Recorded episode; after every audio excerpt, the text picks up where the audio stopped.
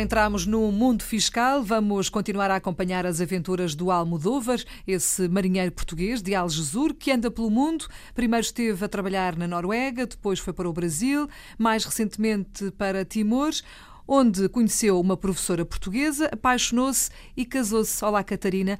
Entretanto, Olá. resolveu uh, comprar algumas ações, é aqui que entra a Catarina, umas ações em nome dos dois e as coisas parece que se complicam neste mundo fiscal que tem muito a.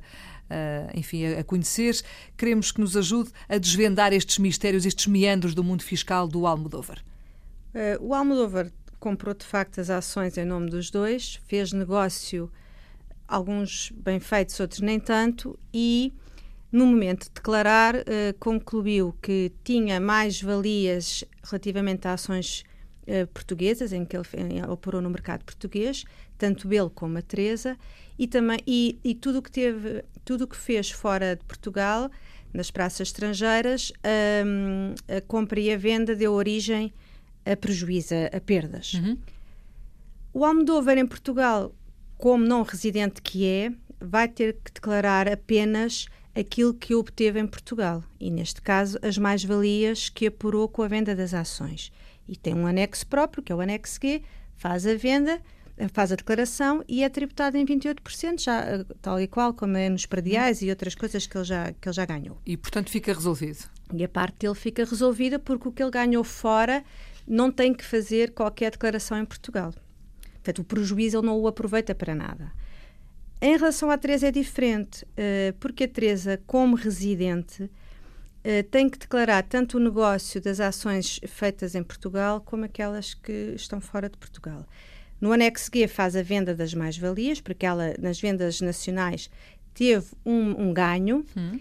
E, e depois, uh, relativamente às outras ações, vai ter que declarar noutro anexo, que é o anexo J, que são os, os, rendimentos que ela obtém fora de Portugal, porque para todos os efeitos ela continua a ser residente. Residente em Portugal, não é? Apesar de estar a viver em, em Timor. Exato, porque ela está deslocada lá, mas é residente em Portugal. Portanto, ela declara o ganho no, na, no anexo G, a perda no anexo F, e como é um, o mesmo tipo de rendimento, é possível englobar. Ela tem essa possibilidade. O que, o que é, qual é a vantagem disto? Como houve um prejuízo global, ao englobar, ela pode, portanto, um, transfere esse prejuízo para os cinco anos uh, seguintes. E se continuar a fazer negócios, pode ir buscar esta perda e, portanto, diminuir hum. a tributação. Oh, Catarina, deixa-me só perguntar: não era mais fácil eles fazerem estes negócios separadamente? Ou seja, uma vez que eles têm uma situação, enfim, fiscal diferente e complicada e mais difícil, digo eu, eh, ele é não residente, ela é residente, mas vivem em Macau, são os dois portugueses, não era mais fácil ele, por exemplo, fazer os negócios só em nome dele? Poderia ter vantagem. Uh, claro que nós não dominamos muito bem como é que os negócios vão correr e se vamos ter perda ou ganho. Hum. Mas uh, ele poderia ser vantajoso e ele poderia ter pensado nisso, mas não pensou. E, portanto, a partir do momento em que ele faz o negócio com a sua conta conjunta com a, com a Teresa... Uh, Estão os dois envolvidos no, exatamente, no negócio. Exatamente, e é dividido ao meio. Estas mais-valias e menos-valias apuradas entre o valor da venda e o valor da compra e também podem pôr as despesas que têm com a aquisição e a venda de, destas ações. Uhum. E neste, nesta declaração que a Teresa faz com a questão do englobamento, que é importante, em anos posteriores, eu não, a Teresa não tem que se preocupar em, em ir ver qual é o valor que tem lá de perda, porque é uma, é uma, é uma conta que, que o fisco faz automaticamente. Eu, ela volta a fazer a declaração e, se por acaso tiver venda de ações, automaticamente o, a forma como a, o cálculo do imposto é feito vai, vai recolher esse, esse prejuízo.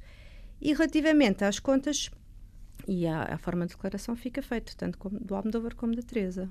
Entretanto, eles, como andam sempre numa vida muito agitada, ora a mudarem de país, ora a fazerem, enfim, qualquer atividade, seja comercial ou não, seja venda de casas, venda de terrenos, de ações, enfim, o que é que, o que, é que desta vez uh, nos espera? O que é que aí vem, Catarina? Uh, o que aconteceu, entretanto, tiveram gêmeos, gêmeos falsos, uh, o António e a Violeta, Portanto, dois filhos para ajudar à festa, não é? Exatamente. Uh, estou a imaginar que depois vem aí qualquer coisa no preenchimento da declaração de IRS que vai complicar. Uh, sim, porque hum, o António nasceu com uma doença genética rara e apesar de se terem mantido ainda em Timor mais uns 5 anos, optaram por voltar a Portugal, uhum. portanto os dois voltam a Portugal e vão ter regimes de residência diferentes e esta incapacidade do António também tem que ser tratada em termos fiscais e isso são temas que nós vamos ver nos próximos programas. Muito bem. Convém, convém dizer que esta história do Almodóvar é uma história ficcionada, qualquer semelhança com a realidade é pura coincidência, mas